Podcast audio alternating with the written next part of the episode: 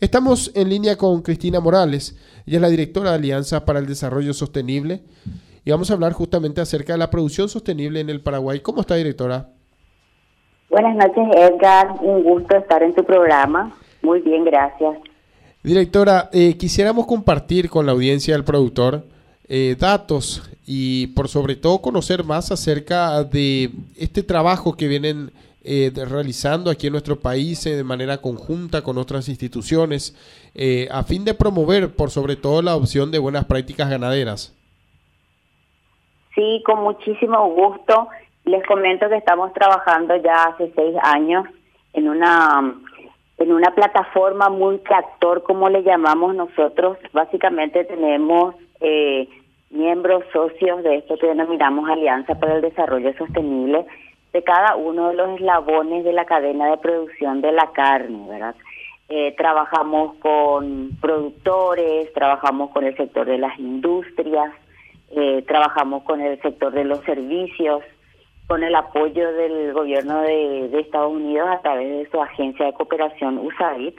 Y básicamente lo que hacemos es promover la adopción de buenas prácticas productivas eh, en toda la cadena de producción de la carne que asegure, por un lado, la una producción que sea económicamente rentable, socialmente justa y también que genere impactos positivos para el ambiente en términos de reducir impact, reducir los impactos sobre el ambiente, reducir las emisiones de carbono, capturar más carbono en el suelo y proteger los ecosistemas. Buscamos un balance, eh, buscamos que esa producción que se haga eh, respete los límites que tiene la, la naturaleza para la producción y con también con un enfoque muy eh, social, ¿verdad? De dar beneficios también a la sociedad.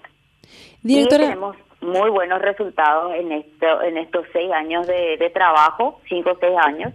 Y ayer estuvimos en un evento donde estábamos mostrando estos, eh, estos avances que tenemos.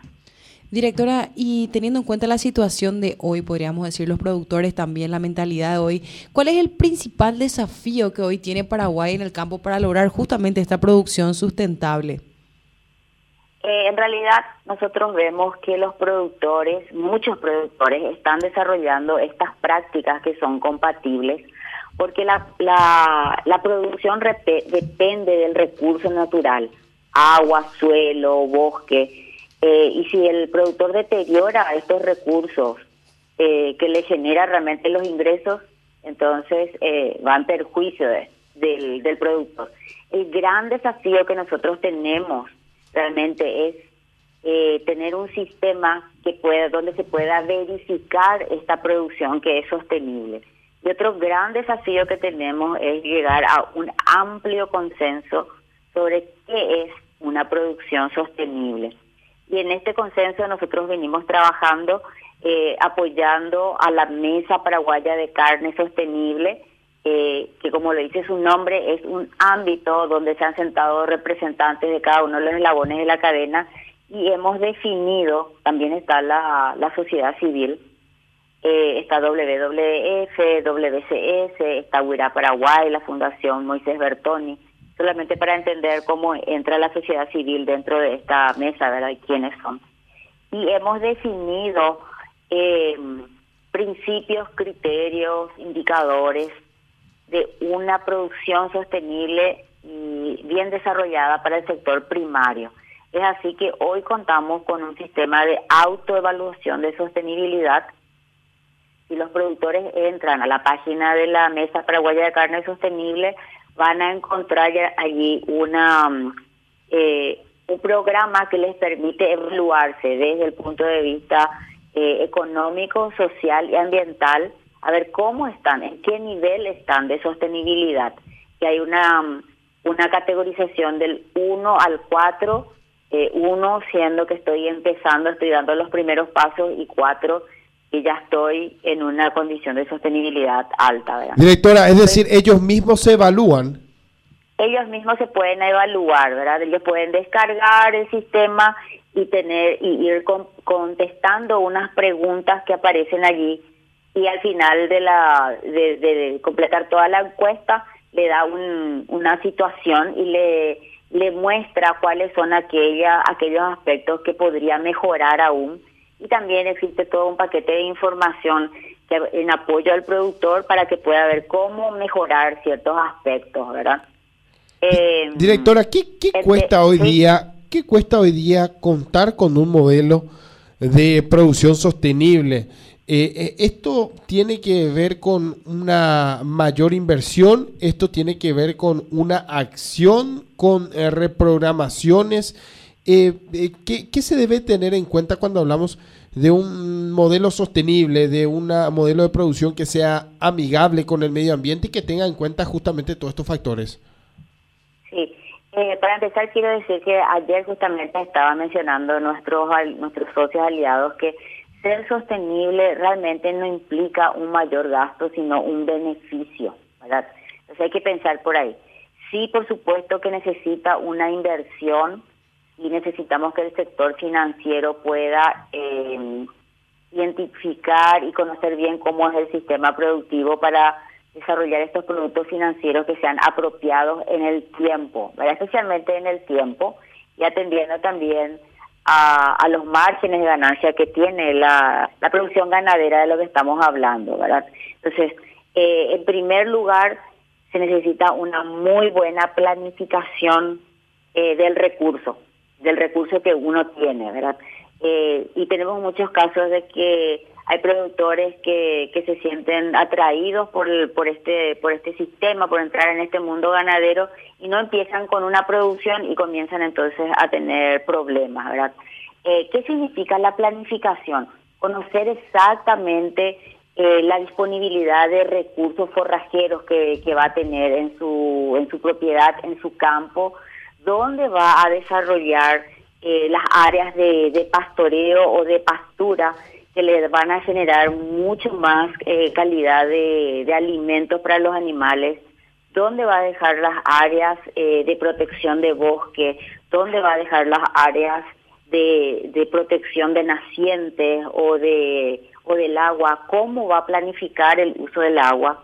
Y nuestro proyecto está muy enfocado en el Chaco y en el Chaco se sabe que una limitante es la disponibilidad de agua, especialmente eh, en estos últimos tiempos que estamos atravesando uno, unos cambios del clima eh, que hace que sea impredecible, impredecible realmente. Si van a llegar las lluvias, nos van a llegar y tenemos muchos años ya de experiencia con sequías. Entonces la planificación de cómo uno va a captar el agua para sus animales es clave.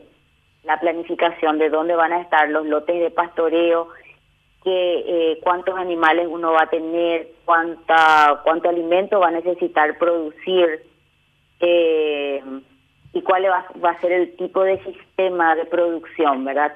Lo que nosotros vemos mucho hoy en día con, con nuestros socios, eh, por ejemplo, en las, en las colonias menonitas de Chaco Central, con quienes trabajamos, especialmente la cooperativa Noiland, ellos para atender este sistema de la eh, falta de alimentos en las épocas de, invierno o cuando hay una sequía prolongada. Entonces se estaba eh, probando unos sistemas de encierre estratégico, donde lo que se hace es, se concentran los animales en, en unos espacios donde se los puede dar de comer por un tiempo eh, que sea necesario, ¿verdad? Uno, dos, tres meses, mientras que hay escasez de, de alimentos en el campo en ese tiempo también uno entonces libera las pasturas, los pastizales para que se puedan otra vez restaurar. Y cuando llegan las épocas de lluvias nuevamente se lo se puede eh, hacer pastorear de nuevo al ganado. Y, y es una técnica muy interesante porque ayuda a que el productor no pierda eh, peso, que sus animales no pierdan peso eh, durante la época de invierno que se mantenga o, que incluso ganen, eh, ganen peso en esa época, ¿verdad? Para hacer esto se requiere una planificación muy detallada, especialmente del, de la alimentación, es el factor más decisivo, ¿verdad? La alimentación. Eh, la cantidad de alimentos que uno tiene que disponer, estar atento a las proyecciones del clima, si va a llover, si no va a llover, si, si van a venir... Eh, cuánto tiempo va a ser la sequía, y estas son informaciones que eh, el gobierno provee, que los eh, gremios de la producción están captando este tipo de información permanentemente, ¿verdad? Sin duda, directora, estos son varios eh, puntos, varios factores que son tenidos en cuenta a la hora de hablar una producción sostenible. La planificación, por sobre todo, permite también eh, llegar a un objetivo y que sea el más óptimo cuando hablamos de rendimiento. También esto tiene mucho que ver y por sobre todo cuando hablamos de poder eh, producir de manera en, armonía con el medio ambiente y, sin duda esto es basado también en la eficiencia y en la conservación, por sobre todo también, y eh, así acompañar y a contribuir a poder nutrir nuestro suelo. Directora, eh, muchísimas gracias por, por, darnos detalles, gracias por permitirnos conocer más acerca de este trabajo que vienen desarrollando y nosotros vamos a estar atentos también a nuevos datos que vayan a dar a conocer más adelante. Eh, con muchísimo gusto, estamos a las órdenes y tenemos mucho material para compartir. Tenemos videos de buenas prácticas, pueden entrar a la página web de la WWF. Tenemos 21 capítulos de buenas prácticas desarrollados con productores, con los socios de la alianza y que vale la pena realmente eh, visitarlos.